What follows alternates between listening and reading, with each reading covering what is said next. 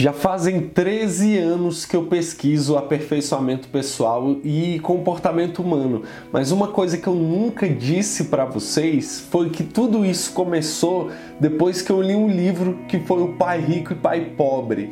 É, esse livro ele mudou a minha forma de enxergar finanças, mudou a minha forma de enxergar metas e objetivos.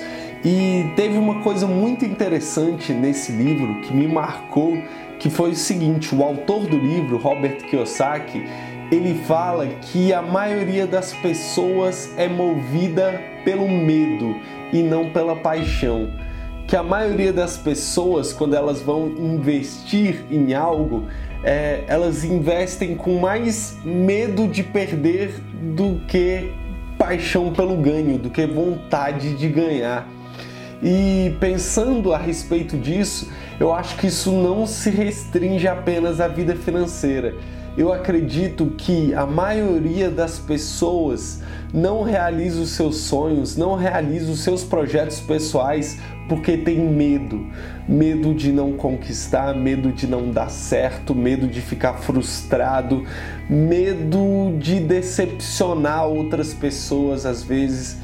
E o que eu quero te perguntar hoje é o seguinte: do que que você tem medo? Esse teu medo tem te parado?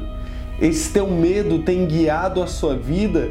Ou você tem vivido a sua vida através da sua paixão, através da sua vontade de conquistar os seus sonhos, de conquistar os seus projetos?